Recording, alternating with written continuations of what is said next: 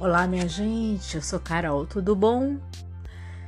Eu, na verdade, sou doutora Carolina Carvalho no Advocacy Compliance, mas agora a gente vai lançar esse novo podcast que não tem nome ainda, sem nome. É um podcast que, na verdade, vai trazer pessoas maravilhosas, assim, é, é, psicólogas, psicólogos e eu da área jurídica e da área emocional, ex-paciente, não de nenhum deles, mas enfim.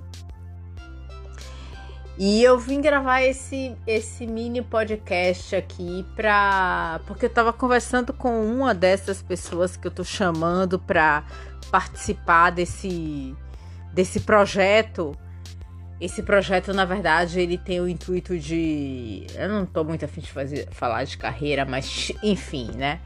Ele tem o intuito de fazer uma advocacia multidisciplinar, unir a advocacia a outras. É,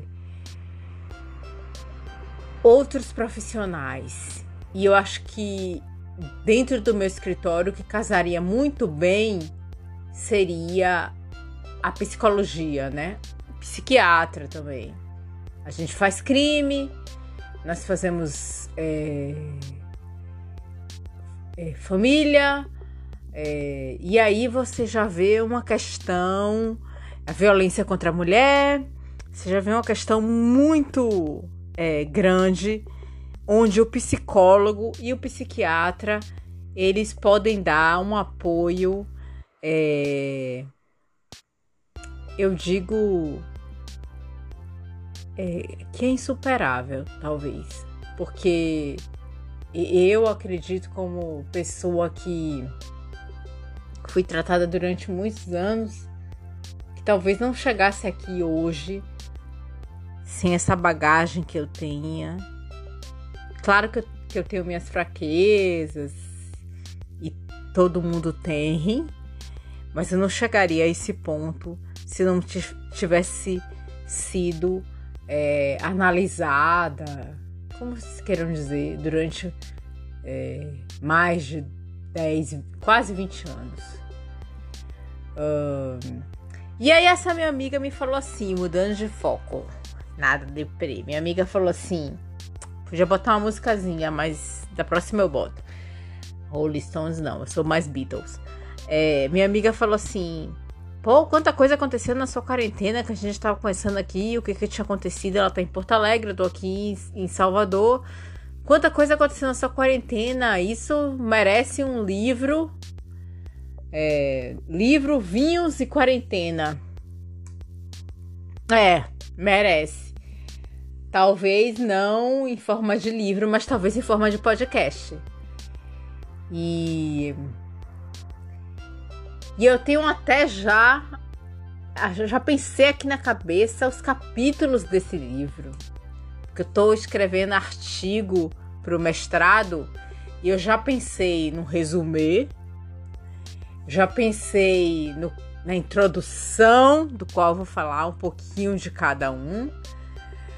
Depois capítulo 1, 2, 3, 4, 5 e a conclusão, todo mundo se fode. Ou não, né? A conclusão a gente vai é, escrever mais adiante. Se Deus quiser. E com fé em Deus será melhor. E, e na verdade, em termos de resumo, em termos de tradução, eu acho que, que esse livro se baseia na história de uma menina de 47 anos que se fudeu muito na vida. Desculpem quem não gosta, mas vai ser um livro. Depois a gente corta isso. Bem coloquial agora, porque a gente tá falando no, no podcast. Assim, tipo, ela, ela tinha que ser aquela guriazinha, toda ajeitadinha, toda bonitinha, mais bonita da festa. É, desde pequena, desde de meses eu não sei nem se ela tinha consciência do que isso queria dizer. Depois, é, com 15 anos, ela tinha que ir pra festa com a roupa da tia, porque ela não tinha roupa pra ir pra roupa de menina de 15 anos, que a mãe não comprava, porque a mãe é, sempre ficava fazendo ela jovenzinha. E ela era horrorosa. Ela não fazia o cabelo, ela não fazia a unha. Não que eu sou horrorosa, sou muito bonita, mas naquela época era um cabelo assim, ninguém me tirava para dançar, aquilo era um inferno, sofrimento. Você vê na vida como a gente tem sofrimento, minha gente. E que como a gente tem que, que contrabalançar os sofrimentos que são realmente aqueles assim, ó, que te acaba com tua raça e aqueles que você pode falar assim: ah, não, isso aí eu... foi uma merdinha que aconteceu, como acontece com todo mundo, e eu tenho que ir vai para frente. Eu acho que esse é o primeiro segredo. E talvez seja o primeiro capítulo do livro. Como a gente perceber que a nossa autoestima é a nossa vivência, é o nosso dia a dia, desde a nossa juventude, desde os nossos momentos de criança, que talvez a gente pouco lembre. Eu lembro pouco, mas lembro coisas importantes. É, esses momentos todos que me fazem hoje Carolina, advogada, mulher, 47 anos, sofrida, vivendo, feliz. Então eu queria compartilhar esse pequeno momento com vocês, ainda sem nome, mas talvez devaneios. Não é devaneios, viu? Devaneios aqui não foram. Tudo que eu contar aqui vai ser uma puta de uma verdade. Nada é mentira aqui.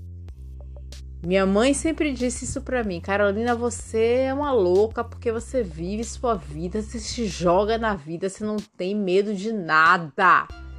E eu vivi do belo ao caos, entendeu? Eu vivi daquela situação assim mais puta, sou rainha da Inglaterra até aquela, meu Deus do céu, eu tô aqui em Las Vegas, casei nessa igreja, realmente, que eu tô com o dente todo errado, não é possível. O que, que eu vou fazer quando chegar em casa? Eu, de tudo, de tudo, de tudo.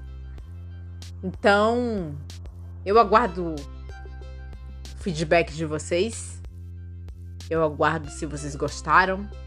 Eu aguardo Olhe que o segundo capítulo pode ser assim um capítulo 50 tons de cinza na quarentena.